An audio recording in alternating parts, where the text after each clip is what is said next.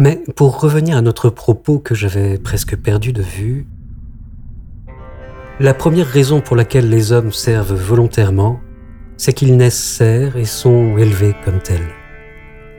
De là en découle une autre, c'est que sous les tyrans, les gens deviennent facilement lâches et sans caractère. Ce savoir, je suis merveilleusement reconnaissant au grand Hippocrate, le père de la médecine, de l'avoir remarqué dans l'un de ses livres qu'il intitule Des maladies. Cet homme avait un cœur noble, et il le montra bien lorsque le roi des Perses voulut l'attirer à lui à force d'offres de somptueux cadeaux. Il lui répondit franchement qu'il se ferait un cas de conscience de s'occuper à guérir les barbares, qui voulaient tuer les Grecs, et à servir par son art celui qui entreprenait d'asservir son pays. La lettre qu'il lui envoya se trouve encore aujourd'hui parmi ses autres œuvres et témoignera toujours de son courage et de sa noblesse. Il est certain qu'avec la liberté se perd tout d'un coup la vaillance. Les gens soumis n'ont pas de joie ni d'âpreté au combat. Ils vont au danger comme ligotés et engourdis, comme pour s'en acquitter d'une certaine manière. Ils ne sentent pas bouillir dans leur cœur l'ardeur de la liberté qui fait mépriser le péril et donne envie de s'acheter par une belle mort au milieu de ses compagnons l'honneur et la gloire. Chez les hommes libres, en revanche, c'est à l'envie, à qui mieux mieux, chacun pour le bien commun et chacun pour soi. Ils savent qu'ils auront part égale au mal de la défaite comme au bien de la victoire. Mais les gens soumis, outre ce courage guerrier, perdent aussi en toute chose une vivacité essentielle. Ils ont le cœur bas et mou et sont incapables de grandes choses. Les tyrans le savent bien et ils apportent toute leur aide pour mieux les avachir encore.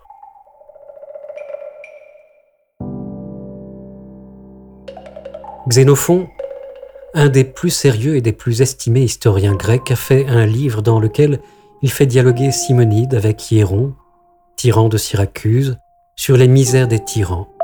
Ce livre est plein de leçons, bonnes et graves, qui ont aussi, à mon avis, une grâce infinie. Plus à Dieu que tous les tyrans qui aient jamais été l'eussent mis devant leurs yeux pour s'en servir de miroir. Je ne peux pas croire qu'ils n'eussent pas reconnu leur verrue et eu quelque honte de leur tâche.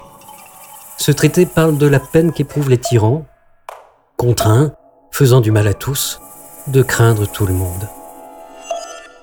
Il dit, entre autres choses, que les mauvais rois se servent de mercenaires étrangers à la guerre, n'osant faire confiance à leur sujet, à qui ils ont fait tort.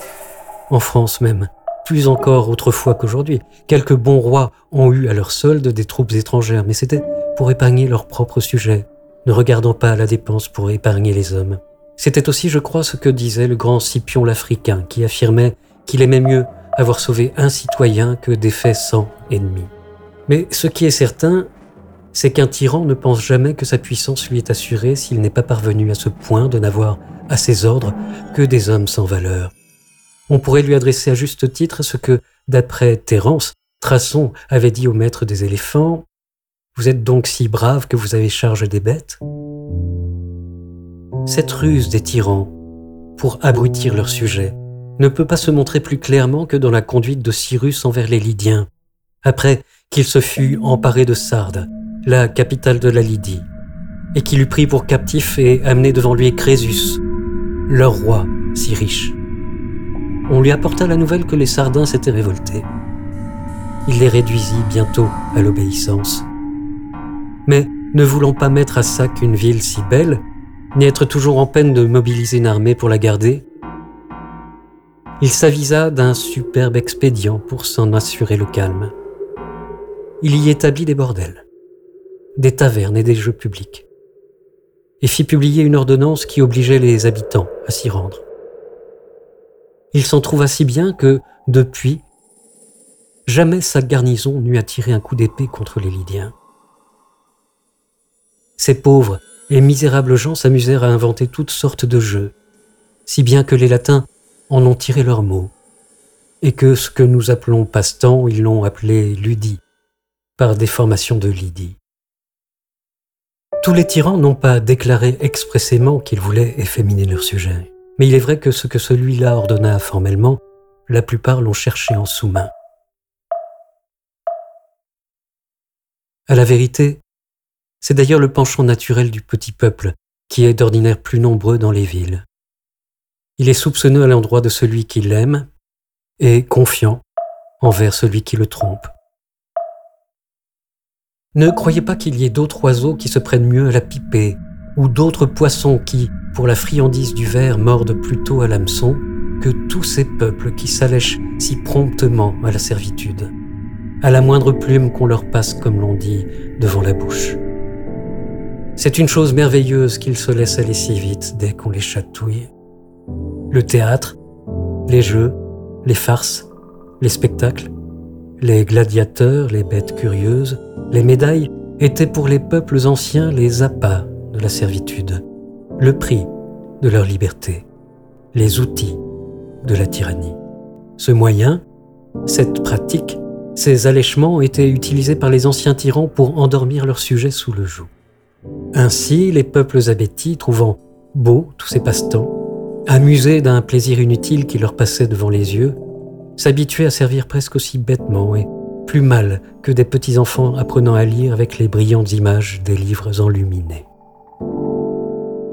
Les tyrans romains s'avisèrent encore d'un autre point, en faisant festoyer souvent les citoyens par dizaines, abusant cette canaille comme il faut puisqu'elle se laisse aller plus qu'à toute autre chose au plaisir de la bouche.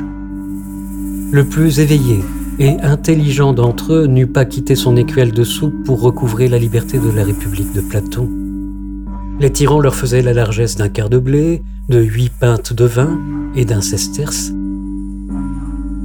Et alors c'était pitié d'entendre crier Vive le roi Ces lourdeaux ne s'avisaient pas qu'ils ne faisaient que recouvrer une part de leurs biens, et que cette même part qu'ils recouvraient, le tyran n'aurait pas pu la leur donner s'ils ne l'avaient ôtée auparavant à eux-mêmes. Un tel qui ramassait aujourd'hui le sesterce et se gorgeait au festin public en bénissant Tibère et Néron de leur générosité, était le lendemain contraint d'abandonner ses biens à leur avidité, ses enfants à leur luxure, son sang même à la cruauté de ces magnifiques empereurs, et ne disait mot, pas plus qu'une pierre, et ne se remuait pas plus qu'une souche. Le gros du peuple a toujours été ainsi. Il est au plaisir qu'il ne peut honnêtement recevoir tout ouvert et dissolu, et insensible au tort et à la douleur qu'il pourrait honnêtement ressentir.